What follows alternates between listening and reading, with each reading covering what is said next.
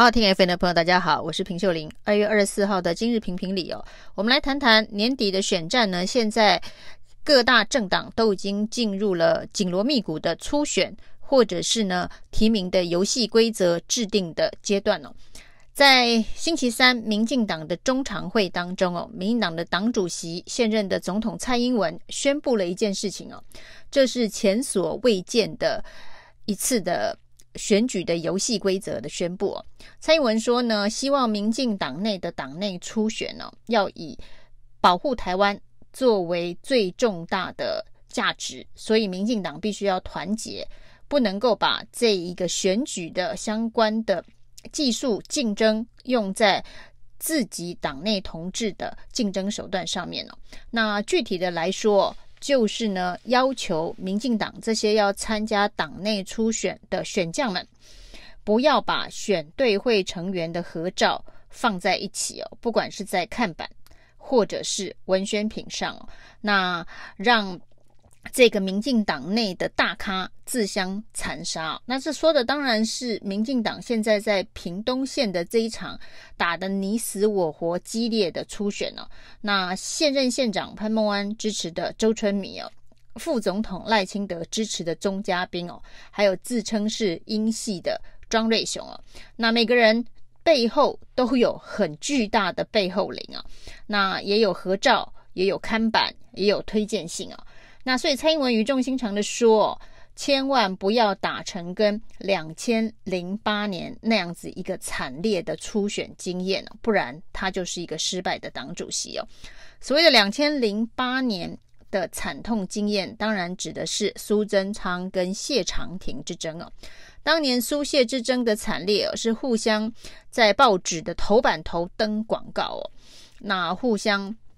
指责对方。哦、不是这一个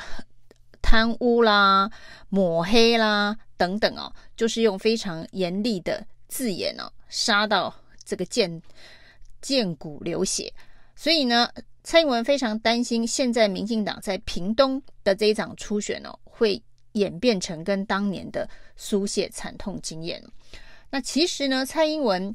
嘴巴上没有说的。当然，民进党的这个初选惨痛经验不只是两千零八年的苏谢之争哦，二零二零年的这一场蔡英文打算连任竞选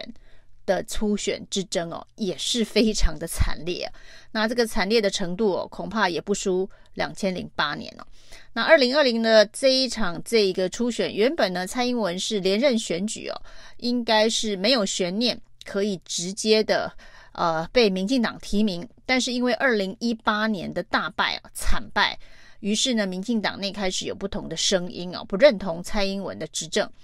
那甚至呢，独派的大佬还登广告要求蔡英文要自己退位哦。那在一阵腥风血雨之后，没想到呢，赖清德居然去登记初选了，而且是选在蔡英文要出访之前哦。那整个事情对蔡英文来讲当然是晴天霹雳哦。那整个民进党内的这个相关的机制也动起来哦。于是呢，这个初选就一延再延哦，最后终于延到蔡英文的民调赢过了赖清德。那这个其实呢，二零二零总统提名的惨痛经验跟二零零八年是不遑多让。所以呢，蔡英文一方面在这一次的二零二二的选举当中要告诉。初选的人哦，像屏东那三位这个立委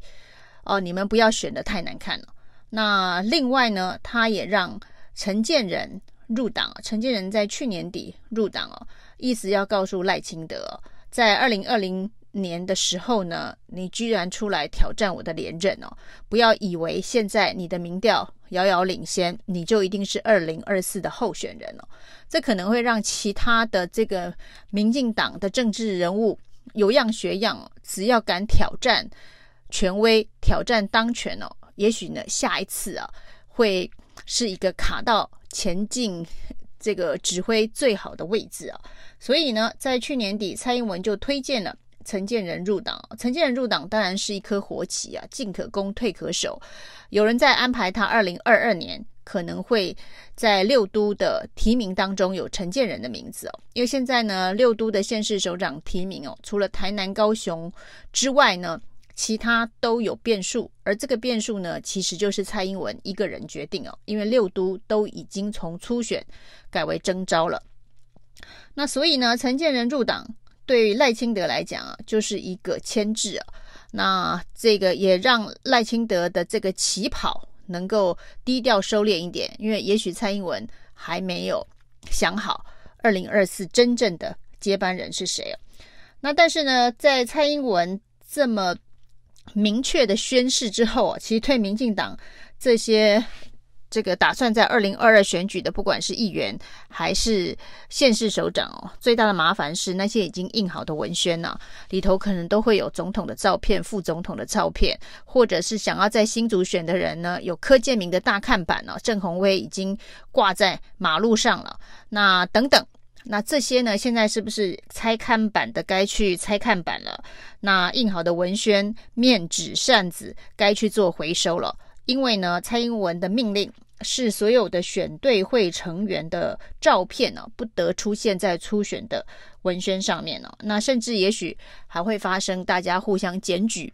有这个违反党纪的文宣或是党纪的看板出现在公众眼前呢、那我们可以看到呢，蔡英文一声令下，民进党内呢，大家。这个静默无声哦，每个人呢恐怕就要开始贯彻执行蔡英文的指令哦。那甚至呢，在这个三月二号第一波的六都提名当中，应该是黄伟哲跟陈其迈会先被提名哦，还有这个彰化县的翁章良。那在这之前呢，甚至民进党的正国会派系对于台南市长黄伟哲是非常有意见的，声音非常微弱的，在党中央的中常会上面呢，说应该要先把县民事件哦，A 一四三的县民事件查清楚。但是显然这样子的一个呼吁，在民进党内也掀不了任何的涟漪哦。现在是蔡英文一个人说了算哦，可以看得出来呢，这个民进党哦。的上上下下，因为执政的信心大增哦，那所谓的团结，也就是巩固党中央，其实也就是巩固领导中心的一个概念哦。大家好像看到了当年的国民党李登辉大权在握的那个时候，没错，民进党现在真的是一个货真价实的执政党，而这个货真价实的执政党，大家想一想。在这个国民党长期执政五十年的这样子的一个氛围结构之下，民进党也很有可能可以走上这样子一条路。那相对于这样子的一个民进党哦，这个国民党这个所谓的最大在野党，最近的气势非常的弱。在几项的民调当中哦，那甚至已经变成小三了，就是政党支持度里头第一一大两小，那这两小的第二啊还是民众党，第三才是国民党，而且看起来呢是不见起色，而且是江河日下。那一个非常简单的对比哦，今天呢这个为什么会有民进党的选对会的成员的合照会成为这些竞争初选的选将们的一个重要的拉拢对象，因为他们都是有实力的地方诸侯，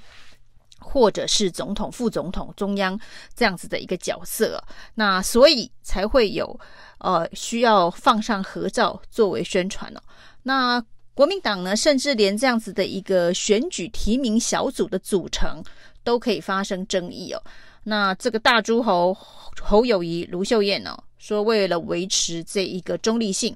所以呢不加入了这个提名这个小组。那这个说辞呢，对照民进党